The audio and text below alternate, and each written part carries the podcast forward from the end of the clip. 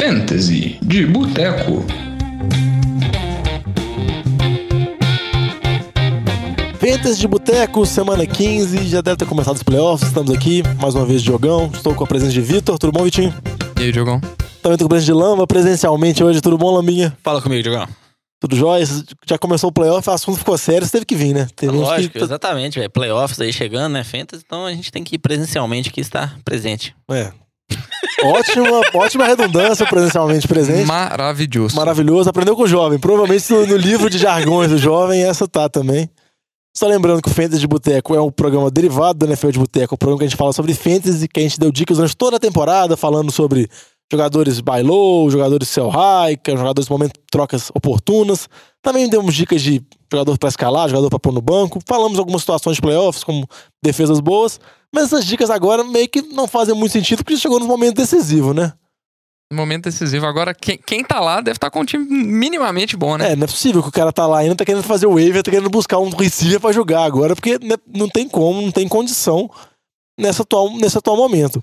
E o que é interessante que a gente deu algumas dicas na semana passada, mas alguns jogadores deixaram a desejar, deixaram a desejar e eram jogadores importantes. E provavelmente devem ter causado a tristeza de muitos donos de times. Por exemplo, o Ted Gurley. Semana passada, uma atuação bem ruim contra Chicago. Antônio Brown também, o receiver, outra atuação bem ruim também no jogo de Pittsburgh contra Oakland. Isso DeAndre provavelmente. Hopkins também. DeAndre Hopkins também. Provavelmente jogadores que carregaram os times dos playoffs até esse momento, na primeira semana, se você não tava de bye, deve ter sido a decepção. Não, isso aí é muito triste, mas é a dura realidade do Fantasy, né? Por isso que você tem que ter um time. Pra você ganhar, você vai ter que ter um time completo pra você dar a sorte de não todo mundo do seu time ter uma atuação medíocre dessa, né? É, e você tem que contar com sorte, né? Porque às vezes você tá com o time todo arrumadinho, etc. Aí vai seu cara não foi tão bem, você tá jogando com o George Kittle, que na semana passada fez 30 pontos. Ou né? contra a Mari Cooper. Ou contra E contra o Derrick Henry, cara, velho. Não, mas, não, mas sinceramente eu acho que ninguém que tá nos playoffs escalou o Derrick Henry. Ah, mas imagina se aquele cara, velho, tava no desespero jogou o Derrick Henry, cara. Você se mata, É, o- velho. o- Pelo não, amor de é- Deus. É, agora eu pensei numa situação. Imagina o cara que tinha o James Conner, o James Conner machucou, aí ele teve que cavucar o banco dele lá, ele achou lá um Derrick Henry e falou: ah, vamos pôr esse cara aqui jogo de quinta, né? Pra ver. 47 Vamos- pontos, assim, de 47 bobeira. pontos, é, realmente. Se isso aconteceu com você, amigo, você Tá Torço que você tá com com- sorte no amor, você tá com azar no jogo, e meu Deus, viu? sem condição. Aí, como já tá chegando no final mesmo, no final do programa a gente vai dar umas dicas de jogador pra escalar e pra pôr banco, vamos dar uma dica mais aleatória agora, vamos falar sobre a temporada que vem também, né? O pessoal gosta de escutar isso, e não faz sentido mais falar de waiver, falar de matchup bom, matchup ruim, porque as defesas boas já estão pegas. E se você quiser escutar elas, vai nos programas passados que a gente já detalhou muito bem. Mas vamos falar o seguinte: o Todd Gurley foi muito mal na semana passada, o Chacon Barkley mais uma atuação dominante. Eu queria saber com vocês, primeiro, vocês acham que vai ter uma inversão em relação ao pique número 1 um de running back? E também, para complementar, quais seriam os cinco running backs melhores pro draft da temporada que vem? Olha, eu acho que não vai ter inversão. Eu acho que o Gully vai continuar como pick 1. Porque ele joga num ataque bem melhor. Eu acho que isso aí faz muita diferença na hora que você olha o running back. Eu acho que ele tem muito mais situação de goal line. Eu acho que ele tem é, muito mais chance do time dele estar à frente do placar. E isso eu acho que favorece running back sempre. Então eu acho que o Gurley vai continuar como running back 1. A menos que aconteça alguma coisa nesse final de temporada muito estratosférico, mas eu ainda acho que ele vai ser o número 1. Montando meu top 5 aqui, ó, é um pouco difícil, principalmente o quinto ali. Eu acho que meu top 5 é Curly, Zeke, Barkley. Eu ainda acho o Zeke um pouco melhor do que o Barkley pela linha ofensiva. É, o quarto, eu coloco o Christian McCaffrey. Eu acho que esse final, esses últimos seis jogos, ele tá em que 12 TDs nos últimos seis, nos últimos seis jogos, uma coisa desse nível. E ele tá muito bem. Aí o quinto já começa uma leva um pouco mais complicada, que você tem Gordon, você tem Aaron Jones, que tá vindo muito bem, até tem um Camaro? Camara.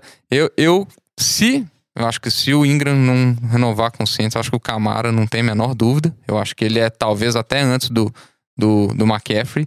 Mas eu vou colocar aí o Melvin Gordon como, como meu quinto pick aí. Laminha. É, concordo, a maior parte que o Vitinho falou mesmo. É, Gurley não tem como, né? A oportunidade de touchdown dele, tanto que ano passado ele liderou a liga em touchdowns, esse ano novamente aí com 15 touchdowns já no ano. Então isso daí, A gente sabe que não dá pra você contar muito com os touchdowns, mas você jogar no ataque do Rams, você jogar no ataque do Giants, a gente nem sabe o que vai ser ano que vem, se o Manning volta ou não. E até em relação a isso, será que o Eli Manning voltando é melhor ou é pior pro Barkley? Depende, se for o Laureta, acho que é pior. Exatamente. Então, assim, o Eli Manning tá mal, mas qualquer calor que assuma ali, o segundo anista, vai ser pior do ponto de vista de fendas para aquele ataque. E a gente sabe também tem o Odell ali, ele consome bastante do jogo. Esse último jogo aí, por exemplo, que o Odell não jogou, aí o Barkley é a peça central daquele ataque ali, não tem ninguém para disputar com ele. Aí ele tem mais target, ele corre mais com a bola. Então, quando o Odell tá em campo também, acaba dividindo. É bom, porque divide a atenção da defesa, mas também o ataque ele tem duas pressas para dividir o, a estratégia, né, por volta. Então, como a gente falou, o Gurley ainda é o número um pro ano que vem. Eu acho que o Zeke também continua como número dois aí atrás do Gurley, até puxando o gancho do que o Vitinho falou, porque você tem uma segurança no Zeke também, né? A linha ofensiva é muito bom. O ataque de Dallas é, é vamos dizer, é constante, velho. Você sabe o que ele vai fazer, velho. O Zeke vai correr com a bola ali próximo de 20 vezes por todo jogo. Então você tem uma pontuação garantida com ele ali. O Barkley, o Barkley ele pode correr 15 vezes, ganhar 30 jardas, pode correr 15 vezes, ganhar 150, velho. Ele faz umas jogadas muito explosivas, que é um pouco do estilo do Camara também. São jogadas explosivas. Então concordo que o Zeke ele tá em segundo com certeza. Pelo que tá jogando, a gente tem que colocar o Barkley ali em terceiro. Mas eu acho que eu colocaria o McCaffrey na frente. Porque McCaffrey joga no time de Carolina, que tem um ataque mais consolidado. O Ken Newton vai voltar para ano que vem, vai ter mais oportunidade de touchdowns. O Ken Newton rouba uma outra goal line, mas o McCaffrey ainda consegue, tá conseguindo fazer muito touchdowns esse ano. Você vê que ele tá tendo essa oportunidade e tá conseguindo endereçar bem. Então eu colocaria o McCaffrey em terceiro, o Barkley em quarto. E quinta é, igual o Vitinho falou, velho, essa dúvida total. Eu acho que talvez o Índio acaba voltando, aí fica no Saints aí mais uma temporada, mais duas, não sei. E o Camaro acho que não vai ficar na quinta posição, não. Eu acho que quem poderia ficar na quinta posição é o Gordon, Melvin Gordon. A gente tem essa dúvida de lesão, né? Todo jogo ele tá lesionado, toda temporada tem algumas lesões. Mas eu acho que o, vamos dizer, um, um tiro aí no escuro é, imagina o Levão Bell. Onde que ele para?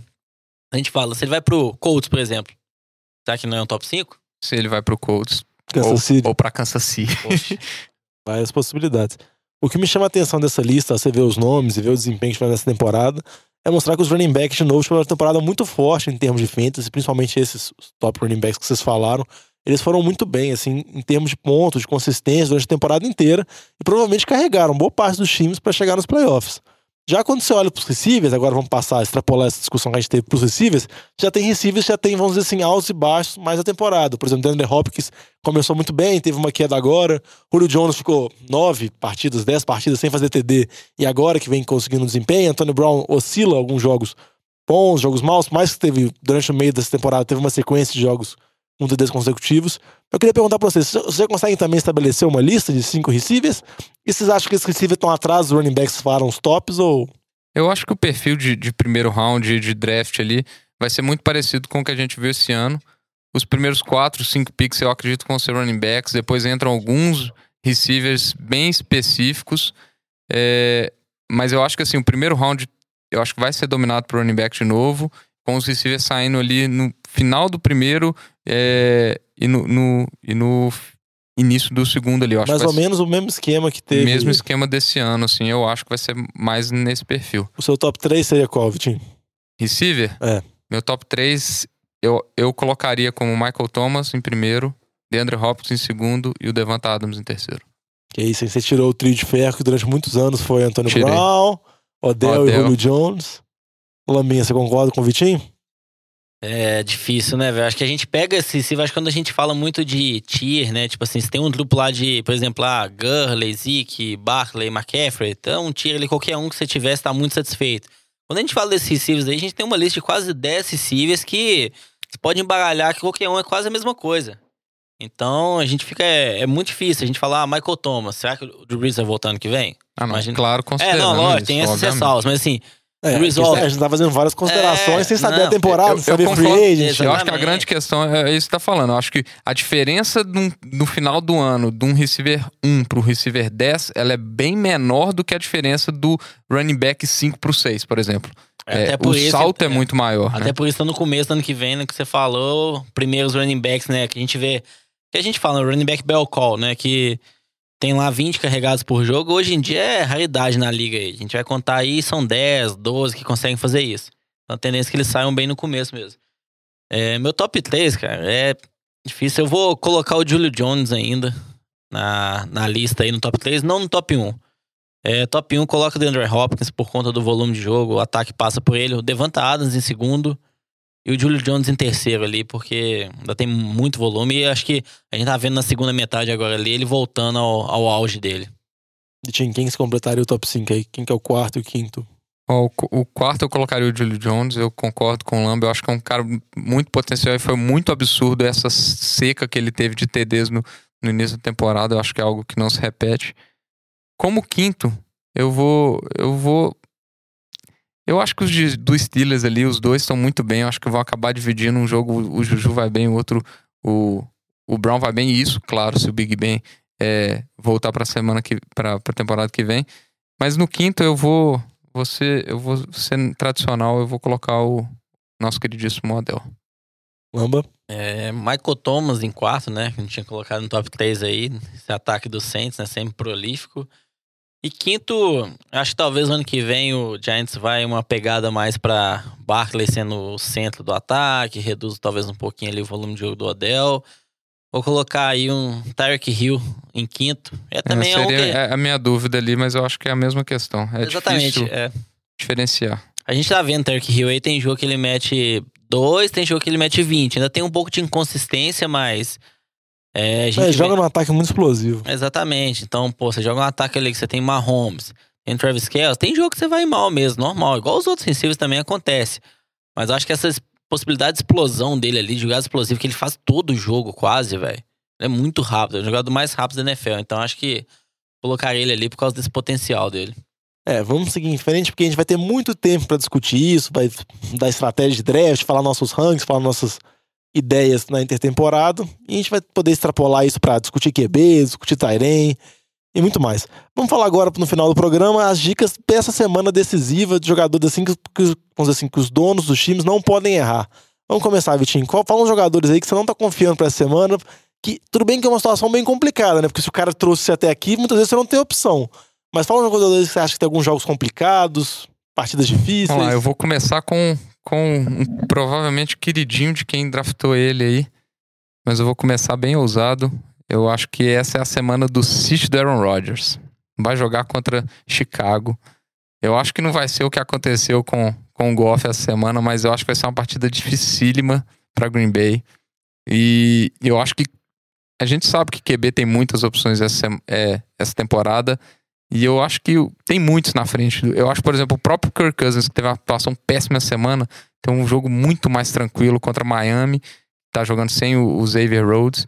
Então, eu acho que o, Go- o Aaron Rodgers. Xavier Howard. O Xavier Howard. Foi mal, o Rhodes é o de Minnesota, né? O Xavier Howard. Eu acho que a partida pra, pra Green Bay vai ser muito complicada. Eu acho que vai ser um jogo assim. Eu não acho que vai ser um jogo que, que o Aaron Rodgers vai passar 40 passes, 50 passes. Eu acho que eles vão tentar é, ter um jogo terrestre com o Aaron Jones, embora eu também acho que o Aaron Jones não é uma boa pedida para essa semana. É, mas a, a gente sabe o que que a defesa de Chicago tá fazendo, é muita pressão. Os- o- a secundária é muito boa, muitos turnovers. Então, assim, eu não acho que é uma boa partida para Aaron Rodgers, não. Tem gente pegando até como base os últimos jogos aí fora de casa de Green Bay. Foram jogos contra boas defesas, que foram Seattle e Minnesota. Nesses jogos aí, o Aaron Rodgers num jogo fez 21 pontos, no outro ele fez 12 pontos. Então, assim, ele não vem tendo aquelas atuações que fez você selecionar ele lá na quarta, quinta, sexta rodada, não sei, no começo do draft. Depois da bye week deles na sétima rodada, ele teve um jogo com 21, um jogo com 20, o resto tudo foi abaixo de 20. É isso considerando a liga que o TD de passe vale 4 pontos, né? Exatamente. Então, a gente pega aí QBs que estão aí, o Kirk Cousins, que talvez tá de free agent na liga, que tá fazendo próximo disso. Então, ele não tá... Ele não tá tendo nenhuma partida espetacular, aqueles 35 pontos que.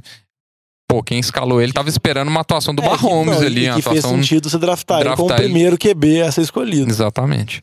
A gente essa semana ainda contra a defesa de Chicago, né, que tá Complicadíssima. julgando o time querendo ganhar pra ganhar a divisão. Então, a tendência é que ele Pode até ter um bom jogo, mas é muito arriscado. É melhor você deixar ele no banco mesmo e procurar outra opção. É, e QB geralmente tem muitas opções no waiver, né? A gente vai dar algumas dicas na parte do start aí, mas vocês podem ficar atentos. Laminha, você tem alguma dica aí de jogador que você não tá confiando pra essa semana? É, puxando na linha que o Vitinho falou, né? Do times aí que estão jogando é, defesas complicadas, acho que um, um jogador aí pra ficar no banco essa semana também é o Aaron Jones, né? Mesmo time ele até comentou, porque defesa de Chicago a gente viu a semana contra o Gurley. O Gurley ficou com pouco mais de 50 jardas. Então, é melhor deixar ele no banco. Deve ter muitas opções melhores pra você escalar, porque você vai depender muito de um touchdown pra ele fa- fazer alguma coisa nesse jogo, ou uma jogada explosiva por conta de uma falha da defesa. Então é melhor não arriscar isso, porque contra essa defesa de Chicago ninguém tá podendo brincar mesmo, não. Não, tudo bem, concordo com vocês. Parece que não estão confiando nem um pouco no time de Green Bay e estão confiando bastante na defesa de Chicago, né? Mas é o que tá mostrando a temporada inteira, né? Por mais de retrospectos históricos que o Aaron Rodgers vai muito bem lá, essa temporada não tá dando pra confiar muito. Vitinho, pra fechar aí a parte dos Cits, quem que se fala, dá mais alguns nomes aí, algumas sugestões pro pessoal?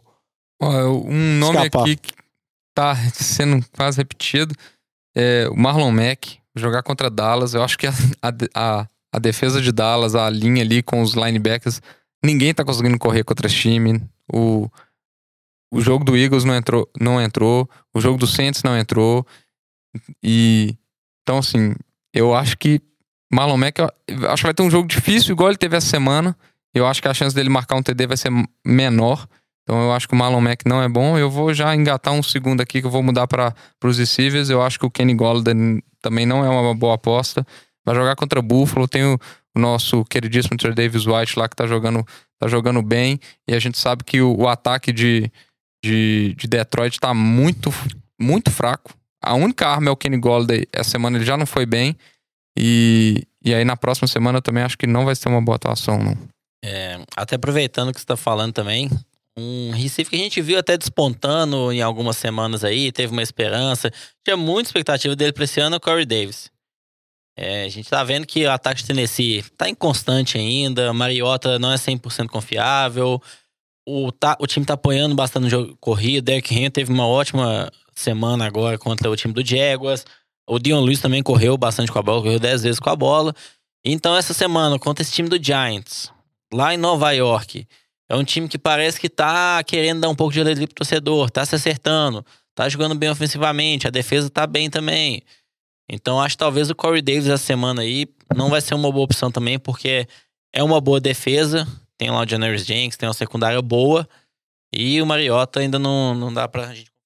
Eu acho que o, o- eu concordo com você no Corey Davis, principalmente porque na ausência do Landon Collins, é, que tá machucado, né, o, o safety lá, eu acho que o esquema de jogo de, de Tennessee vai ser muito parecido com, com o que eles usaram, então acho que eles vão apoiar muito no jogo terrestre. O Landon Collins é muito bom ajudando contra o jogo terrestre, e eu acho que a tendência é que o, que, que o esquema de jogo seja bem parecido e tenha poucas oportunidades pro Corey Davis também.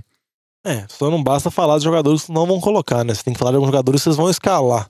Então, já que você falou, por exemplo, você falou, Vitinho, pra não colocar o Aaron Rodgers, dê um- dá, dá algumas opções aí de QB que o cara pode utilizar que você acha que é mais confiável que o Rodgers nessa semana. Ó, eu acho que se você tem ele e você passou, você provavelmente estava com ele no banco. Porque senão. Porque senão você teria. Ou então o resto time do seu foi time muito mal. foi muito mal. Você O tinha o Derrick. Henry e o Amari É. Cooper no seu time. Mas eu vou, vou falar aqui do nosso queridíssimo Jared Goff. É, eu acho que essa semana vai ser a semana do bounce back. Ele tem, teve duas semanas ruins. Essa última foi catastrófica contra, contra Chicago. Mas agora vai pegar o time do Eagles. Tem a secundária horrenda. E, e o Dak Prescott conseguiu mandar 400 e tantas jardas, 3 TDs. Então, é, eu acho que o Goff tem tudo para ter uma boa atuação aí con- contra esse time do Eagles. E eu acho ele muito melhor essa semana do que o Aaron Rodgers, por exemplo.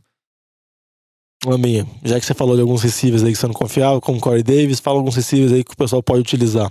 Os receivers. Acho que a gente tem que falar do Dante Pettis, né? Ele tá vindo numa crescente aí, tá vindo bem nos últimos jogos, tá cada vez melhor. Tem essa ressalva que é contra o time de Seattle, né? É uma defesa que tá jogando muito bem. Mas o time de São Francisco vai jogar em casa, o time, assim, vamos dizer, não tem nada a perder. O time de Seattle deve ficar na frente do placar na maior parte do tempo. Com isso, São Francisco tem que sempre ficar correndo atrás do placar. Não deve correr tanto com a bola. É, ele tá sendo o número um, receio número um desse time, um calor esse ano aí. Já tem muitas expectativas pra ele pro ano que vem, né? Com o Garópolo de volta. Mas é uma boa opção pra essa semana. Assim, tá aparecendo bem, tá conseguindo produzir bastante, marcar touchdowns. Então, acho que pode ser uma boa opção aí pra se você estiver precisando de um receiver no seu time. É, eu queria falar de um running back aqui que eu acho que é a melhor pedida da semana, que, que é o Doug Martin. Provavelmente ele tava no seu banco, como ele tá no meu, mas essa semana é a semana de escalar ele. Vai jogar contra Cincinnati. Cincinnati tem uma defesa que é absurdamente ruim contra running backs esse ano. Nas últimas nove partidas, todos os running backs que jogaram contra essa defesa fizeram touchdown. Se a gente olhar, acho que das últimas oito partidas, seis running backs tiveram mais de 20 pontos em ligas não PPR que é absurdo. E o Doug Martin, ele tá numa sequência bem sólida de quantidade de carregados, então acho que ele vai ter volume de jogo.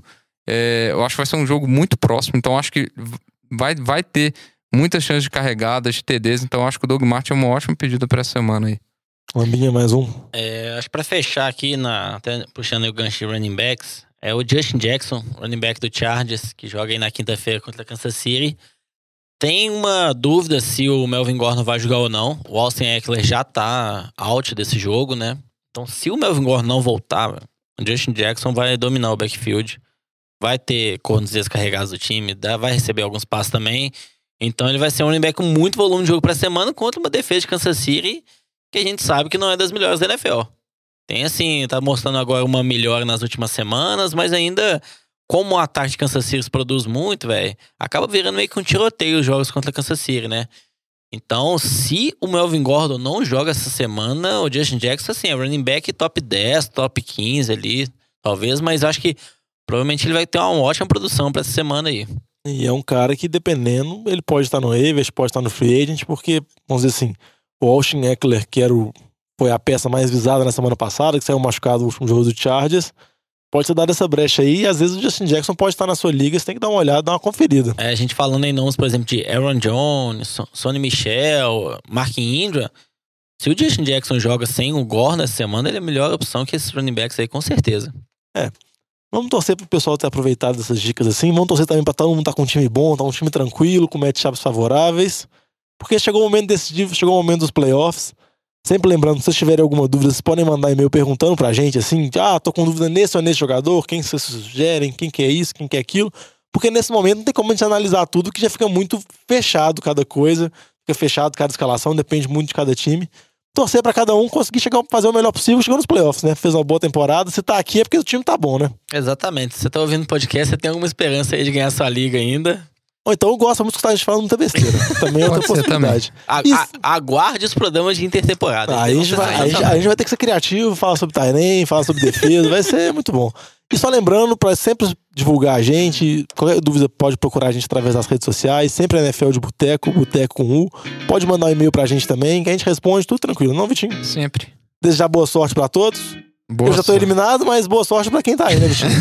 é isso aí. Eu tô aí, firme forte. Confiando, né? Você tá com o Jones, mas você vai confiar, então. Ah, tá difícil, tá não difícil. tem o Justin Jackson sobrando, né? Não, é, não tem, mas vamos, vamos, confiar, vamos ver se dá sorte. Todos os nossos ouvintes também. Se mesmo se tiver com matchup ruim, às vezes a melhor opção tem que ir com ela. Torce tá pra dar certo, é. Torce pra dar certo. certo. Vamos encerrando por aqui. Adeus, Vitinho. Valeu, Diogão. Falou, Laminha. Falou, Diogão. Tchau pra vocês. Boa sorte nessa semana. Grande abraço. Valeu.